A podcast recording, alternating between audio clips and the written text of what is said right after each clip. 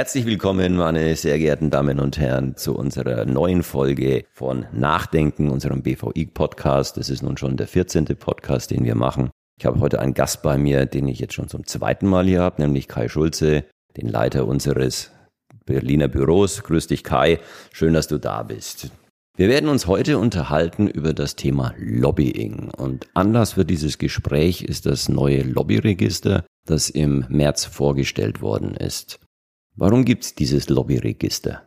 Das Lobbyregister ist entstanden aus der Kritik am Lobbying insgesamt, den es ja häufig zu hören gibt. Ähm, der schwerwiegendste Vorwurf ist, dass Lobbyismus das Vertrauen der Menschen in die Integrität politischer Prozesse zerstört. Und in Deutschland gab es lange den Vorwurf, dass es für Interessenvertreter in Deutschland kein Transparenzregister gäbe. Wie zum Beispiel in der EU wie zum Beispiel in der EU. Dort hat man seit 2011, glaube ich, ein EU-Transparenzregister, in dem wir eingetragen sind. Man muss zur Vollständigkeit dazu sagen, dass es auch in Berlin schon seit ungefähr 50 Jahren ein Register, das nennt sich die Verbändeliste beim Deutschen Bundestag, gibt. Ähm, dort waren wir als BVI, seit ich denken kann, eingetragen. Du, Thomas, stehst da auch schon immer drin. Ich namentlich eigentlich auch. Das heißt, man muss schon unterscheiden zwischen einem wir haben immer gesagt, grauen Lobbyismus und dem weißen Lobbyismus.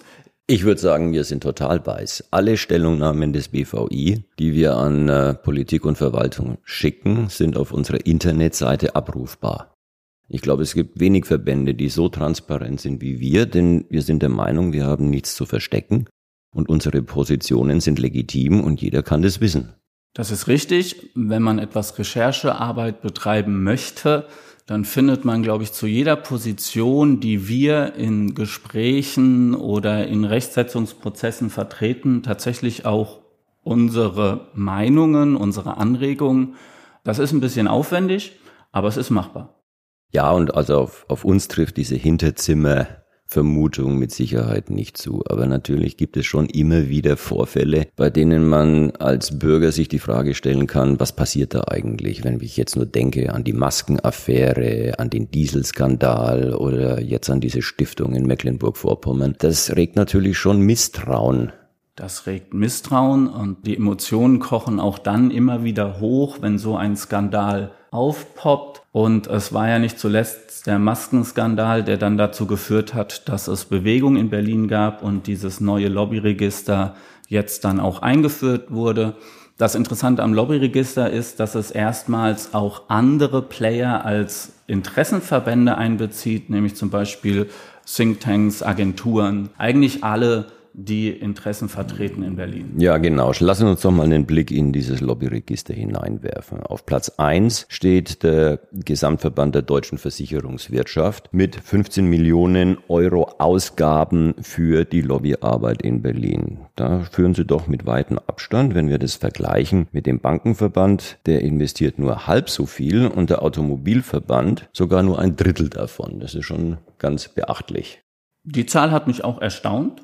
Das ist sehr hoch. Ich würde immer darauf hinweisen, dass die Zahlen ein bisschen mit Vorsicht zu genießen sind. Man kann die Zahlen intern unterschiedlich rechnen, aber sie geben einen großen Überblick über die finanziellen Möglichkeiten, die die einzelnen Player haben. Und da ist schon eine ziemliche Transparenz jetzt auch in, in Deutschland gegeben, die vorher nicht so da war. Ja, also so Näherungswerte liefert die Liste mit Sicherheit. Der BVI steht auf Rang 64 mit etwas über zwei Millionen Ausgaben für die Lobbyarbeit in Berlin. Dafür, glaube ich, schlagen wir uns ganz wacker, ähm, wenn wir uns mal den Mitteleinsatz vergleichen. Aber insgesamt ist es auch sonst irgendwie spannend, wenn ich mir das so ansehe, gibt beispielsweise Mercedes-Benz etwa genauso viel aus wie der gesamte Automobilverband und Volkswagen sogar deutlich mehr. Also es gibt Branchen, da sind einzelne Mitglieder der Verbände offensichtlich aktiver als der Verband selbst. Das ist bei uns nicht so. Also bei uns sind natürlich auch BVI-Mitglieder aktiv, aber doch in deutlich geringerem Umfang, als das der Verband tut.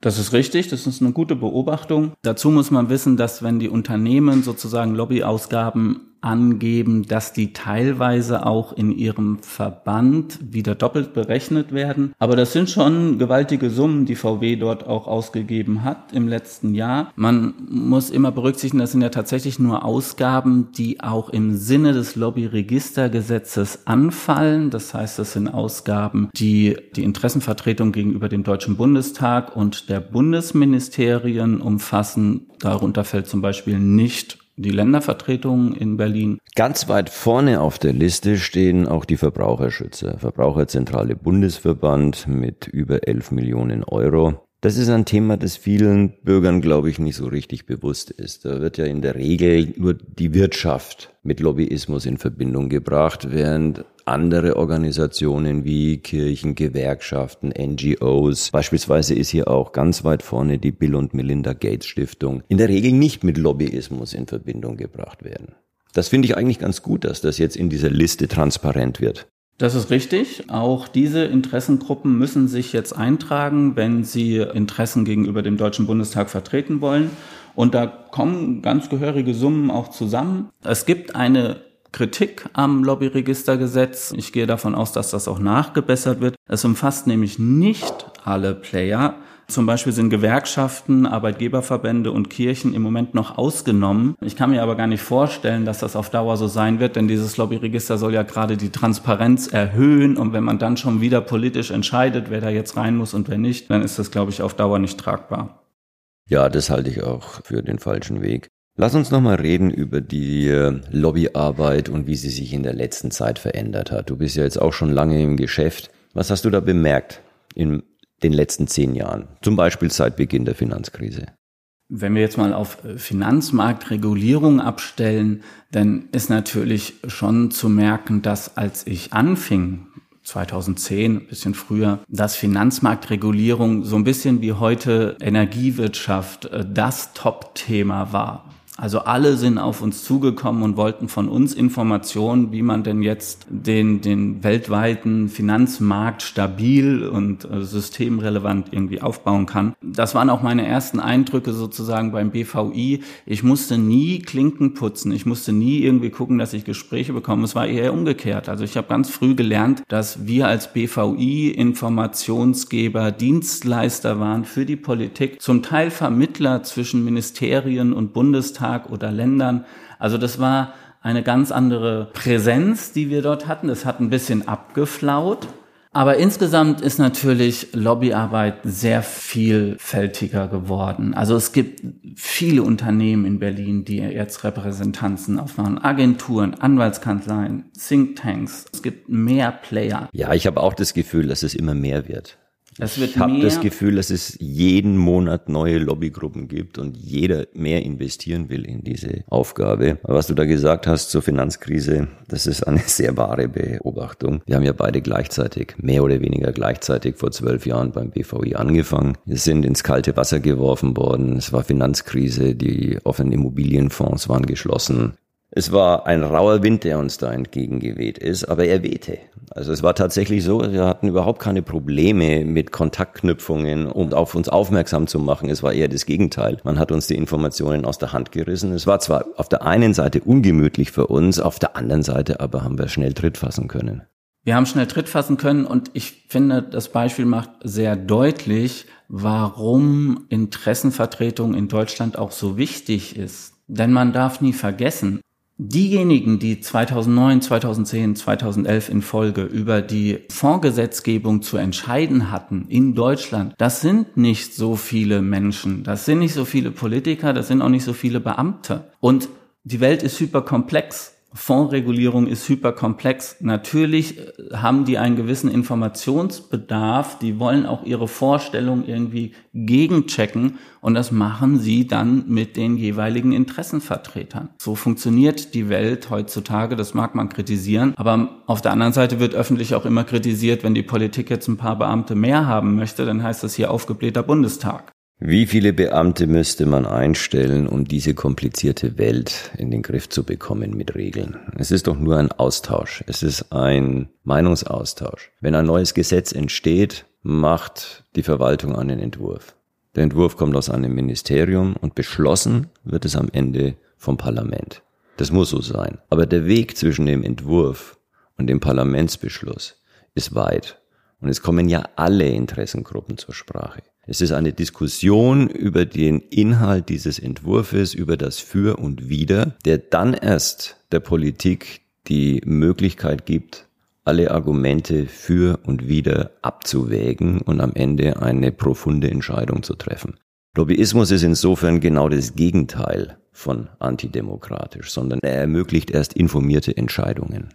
Und informierte Entscheidungen sind wichtig. Hätte man diese informierten Entscheidungen nicht, erzeugt man am Ende falsche Lenkungswirkungen, Unsicherheiten oder wie so oft einfach nur Bürokratie. Und das will man ja verhindern. Idealerweise führt Interessenvertretung dann zu einer ausgeglichenen und sauber formulierten und damit besseren Gesetzgebung. Und vielleicht nochmal ein Punkt, den ich ganz interessant finde, und ich weiß nicht, ob der öffentlich immer so wahrgenommen wird. Auch wenn man jetzt im Lobbyregister schaut, wie viel finanziellen Aufwand betreibt eigentlich die Finanzindustrie. Es gibt nicht die Finanzindustrie. Und die Politik behandelt uns auch nicht als die Finanzindustrie. Wenn im Versicherungsbereich Gesetzgebung angedacht wird, dann fragt ein damit beauftragter Berichterstatter auch gerne mal bei uns, was wir denn davon halten, weil wir auch in gewissen Bereichen Konkurrenten zur Versicherungswirtschaft sind.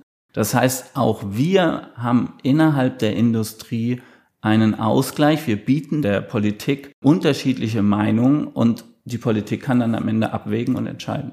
Abwägen und entscheiden, das muss natürlich letztlich die Politik, das muss letztlich das Parlament. Ich glaube sagen zu können, dass wir einen sehr offenen und guten Umgang mit der Politik haben. Das gilt aber natürlich auch für die anderen Verbände in der Finanzindustrie, mit denen wir uns sehr gut verständigen, die wir sehr schätzen und die insgesamt, glaube ich, wie wir auch ziemlich transparent vorgehen.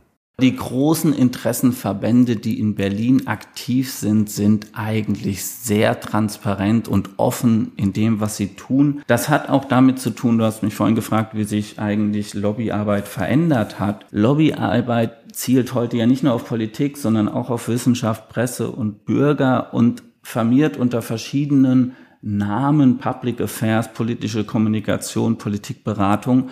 Und natürlich hat auch sozusagen das Werkzeug Social Media dazu geführt, dass das sehr viel transparenter geworden ist. Finde ich auch. Und das letzte Stückchen Transparenz liefert jetzt, glaube ich, das Lobbyregister. Das war's für heute, liebe Zuhörerinnen und Zuhörer. Und wir freuen uns schon auf den nächsten Podcast. Vielen Dank, Thomas. War schön, wieder hier zu sein.